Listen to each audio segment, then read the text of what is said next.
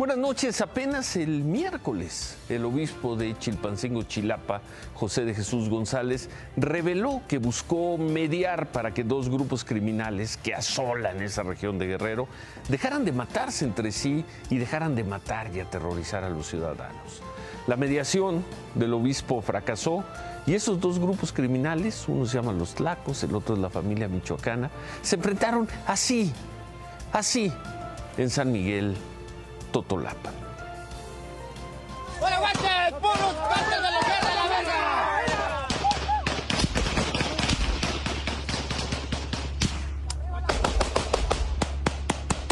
Más para que vean, cocho. Mira, mira. ¡Qué pendejos son tus guaches, mierda! Mira, cocho, mándame más pendejos, también te los voy a regresar. Pero para el infierno,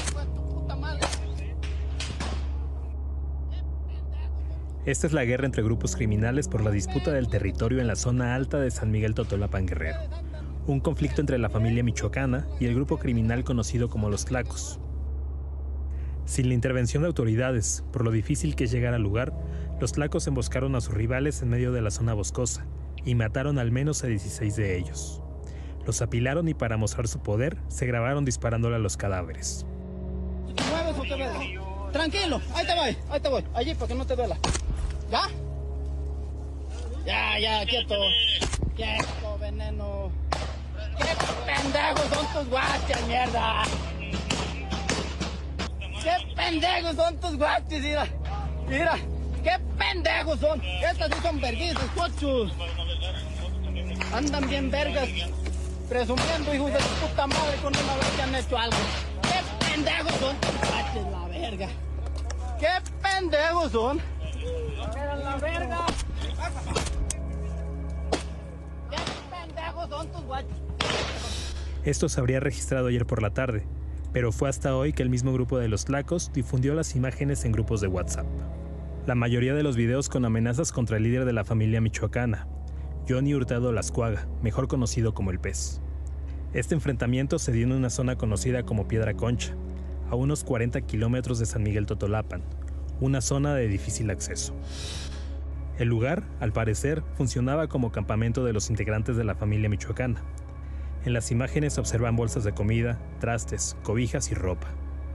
De acuerdo con los primeros informes, además de los 16 muertos de la familia michoacana, un integrante de los Tlacos murió también en el ataque.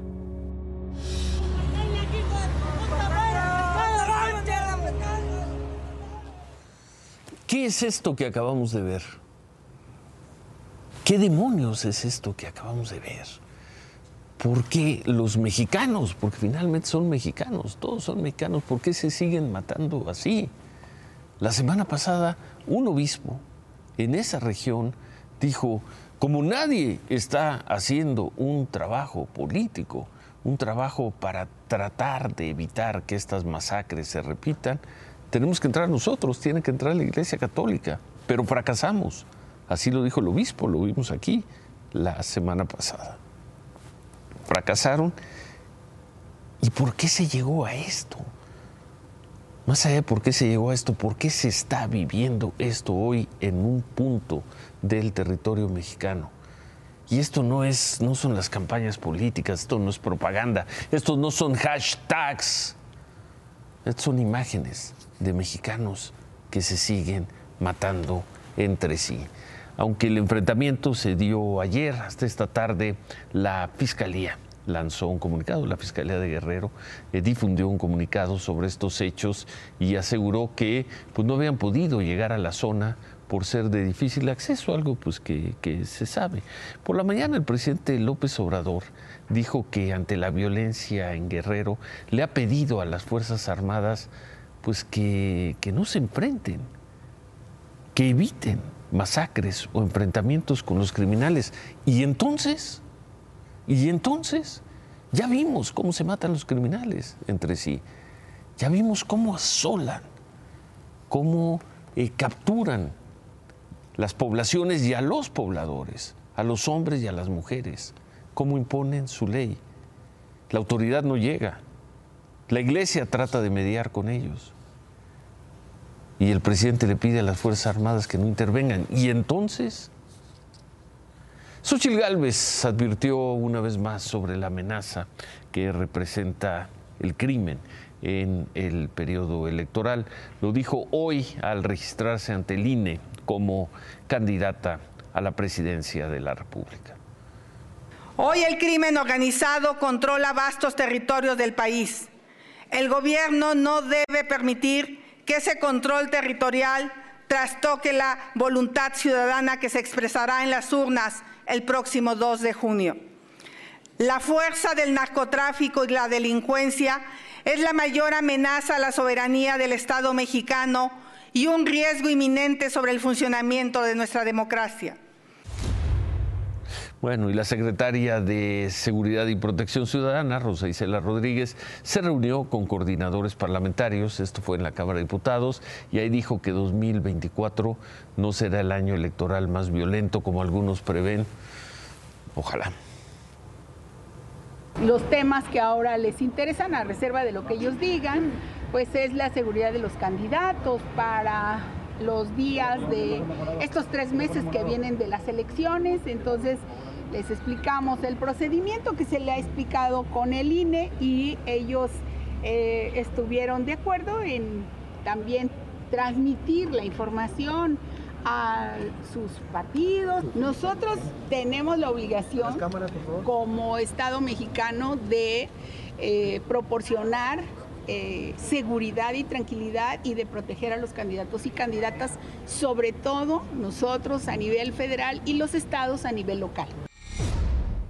Pues ojalá y ojalá sea un éxito este programa de protección a candidatos federales, a, desde luego los candidatos presidenciales, los candidatos a diputados federales, a senadores. Ojalá las autoridades, las policías de los estados hagan su trabajo y no reportemos, no reportemos un solo candidato del partido que sea. No reportemos un solo candidato, ya no digamos asesinado, sino violentado, secuestrado como hemos tenido que reportar en otros momentos. Eso es una cosa. La otra es la pregunta que hemos hecho aquí eh, durante varias noches. ¿Quién le va a dar tranquilidad, seguridad, espacio, paz a los ciudadanos para que en esas zonas vayan a votar en libertad? ¿Quién? ¿Quién va a hacer ese trabajo? Una cosa es la seguridad de los candidatos, qué bueno, ojalá funcione otra es garantizarle a los ciudadanos que vayan a votar en libertad. Hoy el Sistema Nacional de Seguridad Pública dio a conocer las cifras de delitos en enero. Se registraron 2.491 homicidios, como los manejamos aquí, eh, homicidios más feminicidios. La cifra es más alta que la de diciembre promedio de 80.3 mexicanos asesinados al día contra 76.7 en diciembre. El robo con violencia también, pues, eh, también subió. Ahí están las, las cifras. El delito que bajó fue el secuestro.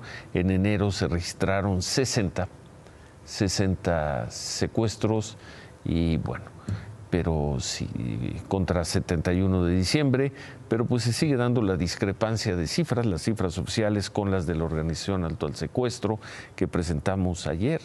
Alto al Secuestro marca 155 víctimas de, de secuestros en enero contra 60 de las cifras oficiales. Y bueno, en fin, ahí están las cifras, estaría también las cifras hoy, hoy que se anunció una reforma constitucional para que la extorsión sea considerada como delito grave. Vemos que este delito, el de la extorsión, también, también subió, aumentó respecto de diciembre. En fin, las cifras, las cifras de enero.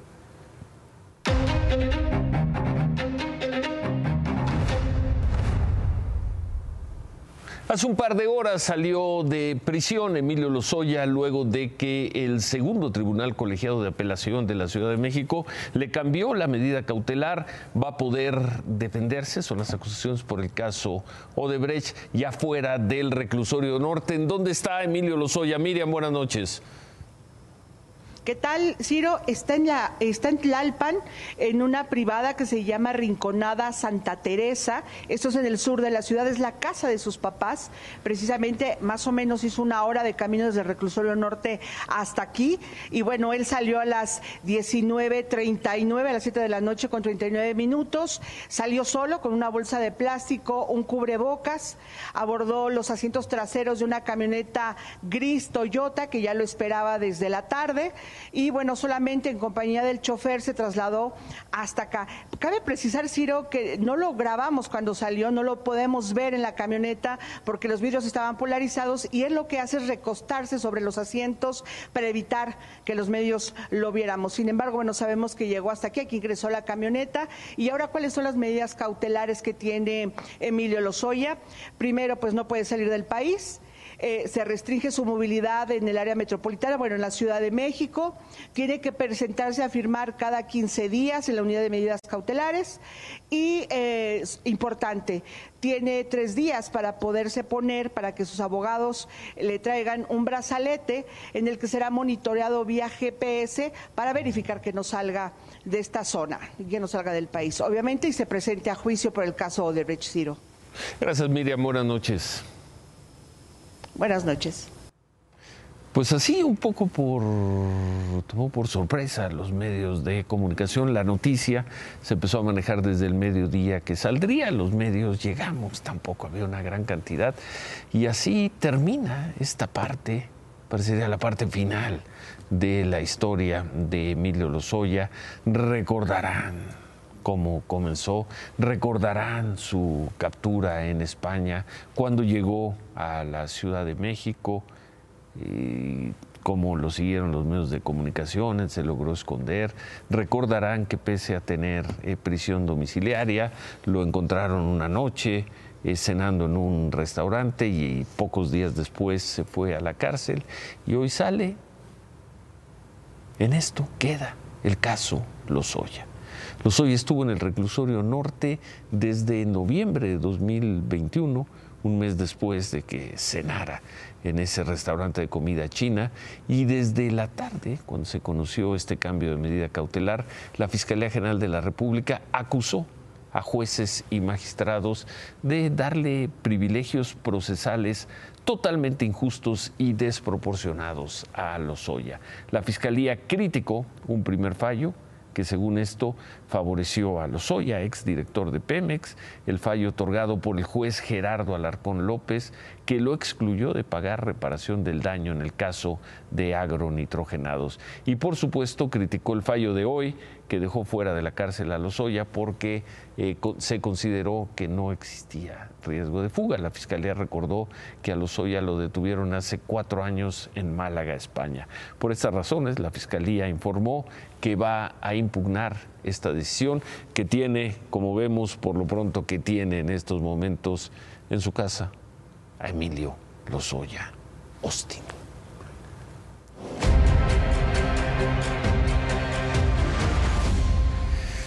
Bueno, y vamos a terminar con este seguimiento que hemos hecho de los autos abandonados. Los vimos hace un par de semanas eh, afuera de la alcaldía Tzcapozalco, en la Ciudad de México. Son vehículos asegurados por la Fiscalía de Justicia de la Ciudad de México, asegurados porque eh, o ahí se cometió un delito o forman parte de una investigación.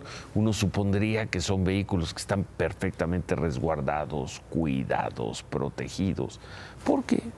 Son cuerpos de, un delito, de un delito que está investigando.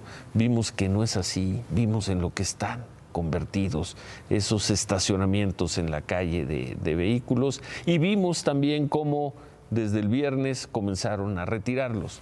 Los retiran, pero ¿a dónde los llevan? Vamos a ver.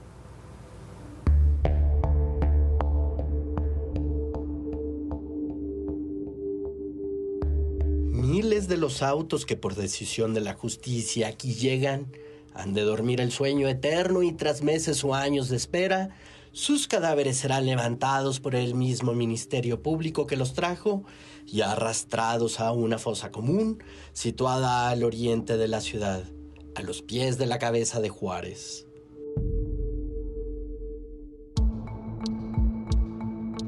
Los operadores de las grúas que traen los carros involucrados en algún delito a este depósito vehicular aseguran que son unas 5.000 unidades de todo tipo, cada una equivalente a un expediente penal, así que cada una entraña los detalles de lo peor que le pudo pasar en la vida o en la muerte a una o más personas.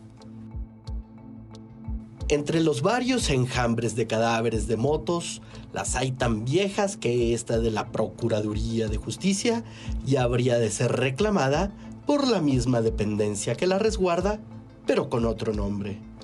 ¿Saben en Correos de México o en Kentucky Fried Chicken que esta repartidora se pudren bajo el sol de Iztapalapa? ¿Alguien solo se robó los motores de estos camiones? ¿O estos fueron antes tan rapiñados que solo quedaron los motores?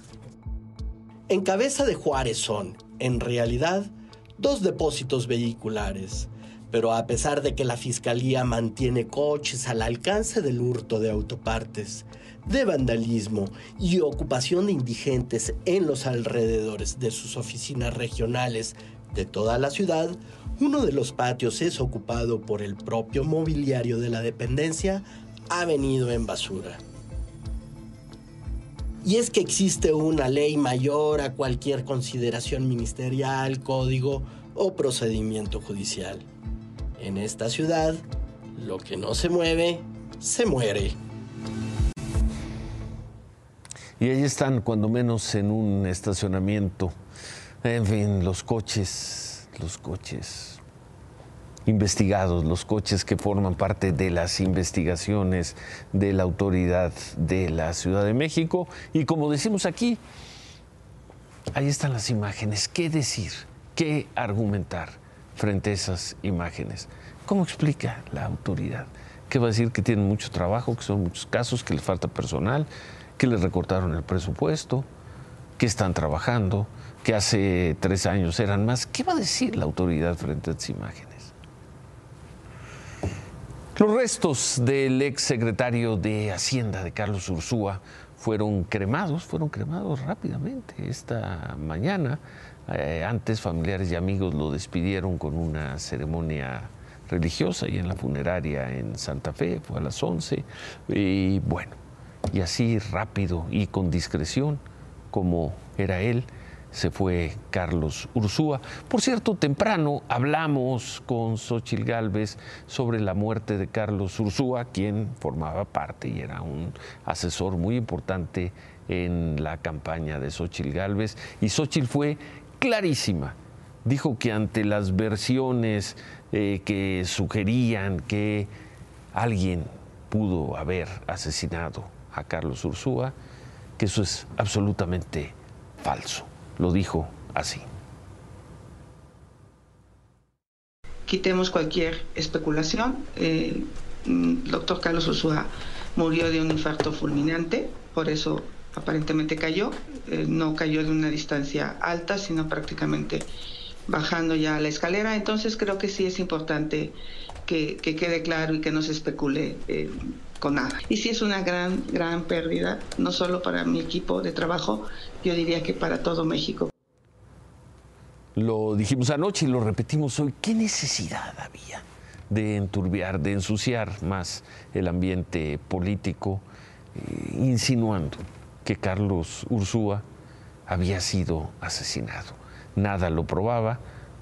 No lo probó, el, eh, primero llegó el escuadrón de, de rescates, después el médico particular y luego la propia familia de Carlos Ursúa que en voz de Xochitl Gálvez dice, Carlos Ursúa murió por causa natural, todo indica que fue un infarto, por el infarto cayó y consecuencia de todo eso perdió la vida. El presidente López Obrador envió un pésame a la familia de Carlos Ursúa. Mi pésame a los familiares de Carlos Ursúa. Lamento mucho eh, su, su muerte en, lo que parece ser un accidente, de acuerdo a lo que los mismos familiares han expresado. Quiero expresar que desde ayer pues de manera muy irresponsable, muy, muy vil, algunos personajes del grupo conservador empezaron a hablar de sospechas ¿no? sobre nosotros. Claudia, buenas noches. Ciro, buenas noches. Hablando de la moderación de contenidos en redes sociales, Elon Musk, dueño de X, calificó la censura como un montón de estiércol de caballo humeante, argumentando que las plataformas que la imponen no son más que tiranos digitales que intentan controlar lo que podemos y no podemos decir. Y remató con un demos un gran dedo medio a la censura y abracemos el caos en Internet. El polémico Musk, que hoy fue nominado por un miembro del Parlamento noruego al Premio Nobel de la Paz 2024 por ser un firme defensor de la libertad de expresión. Dejar hacer, dejar pasar, a fin de cuentas. El mismo además que ha insistido, Ciro, que la libertad de expresión es la base de una democracia funcional. Por cierto, hablando de Twitter, quien, vía Twitter, anunció que a partir de hoy deja de ser la coordinadora de la campaña presidencial de Jorge Álvarez Maínez, fue la senadora Patricia Mercado. He concluido mi responsabilidad en la coordinación del programa de gobierno, una nueva visión de país en la campaña presidencial de Movimiento Ciudadano.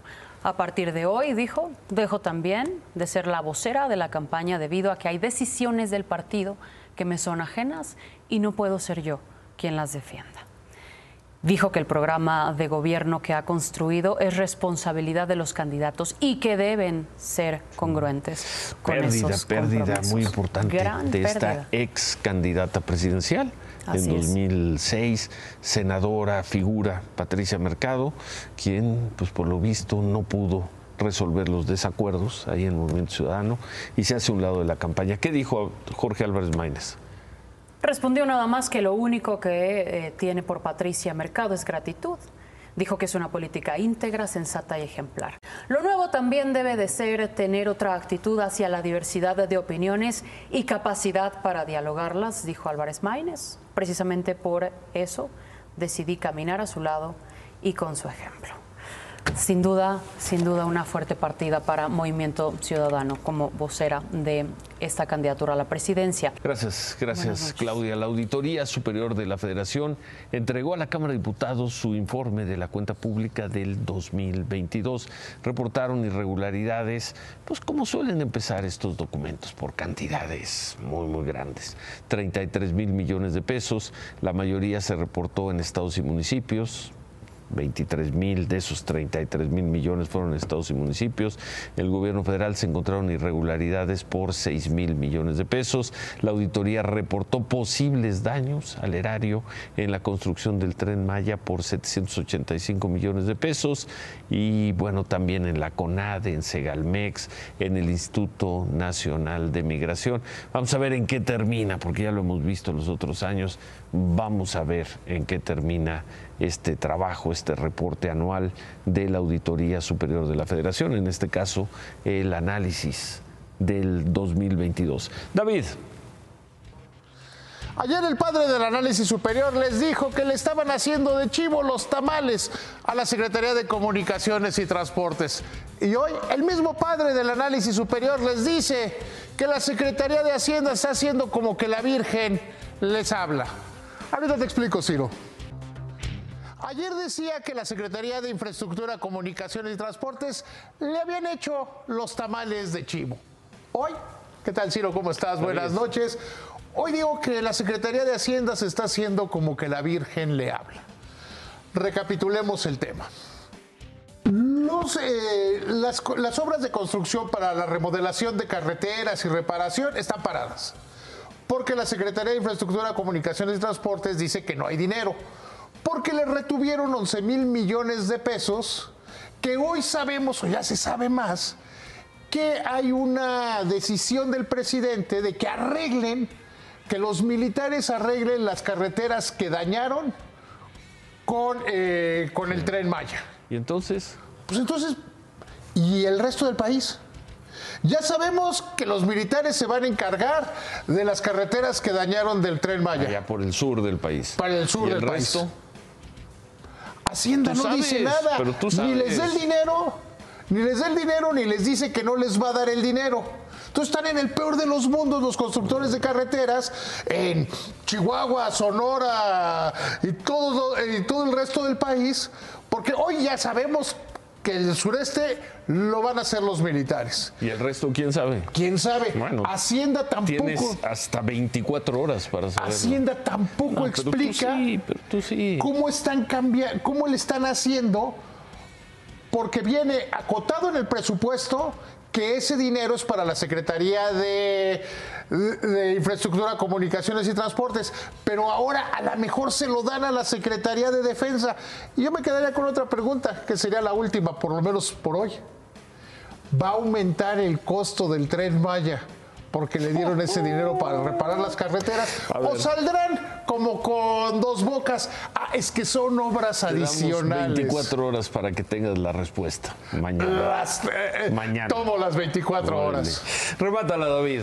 Y hablando de cosas importantes, la Secretaría de, Comun- la Secretaría de Hacienda, perdón, está planteando la creación de un fondo para la transición al medio ambiente. Apenas ahora. Hacemos una pausa y al regresar vamos a ver en qué terminó el circo, porque terminó siendo un circo esto de Emilio Lozoya. Volvemos. ¿Recuerdan cuánto se dijo que, de que la acusación de Emilio Lozoya marcaría un antes y un después en el combate a la corrupción en México? Era mediados, agosto de 2020, tres años y medio atrás. Lozoya acusó a los expresidentes Peña Nieto, Calderón, a Luis Videgaray, a Ricardo Anaya, ensució a José Antonio Mide, en fin. Y miren hoy, ya ni Lozoya está en la cárcel y a muy pocos parece haberles interesado que saliera hoy de prisión. Para Lozoya la acusación fue una ruina y una desgracia que ahora va a tratar de comenzar a reparar. Para el combate a la corrupción, ¿acaso fue, pues qué fue? Un teatro de unas pocas semanas quizá una pantomima, por lejos, la más grande del sexenio. Se quedan con qué importa, gracias, buenas noches, ánimo.